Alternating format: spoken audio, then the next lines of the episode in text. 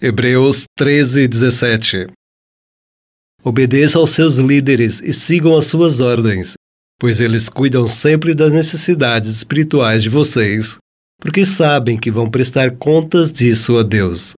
Se vocês obedecerem, eles farão o trabalho com alegria, mas, se vocês não obedecerem, eles trabalharão com tristeza, e isso não ajudará a vocês em nada.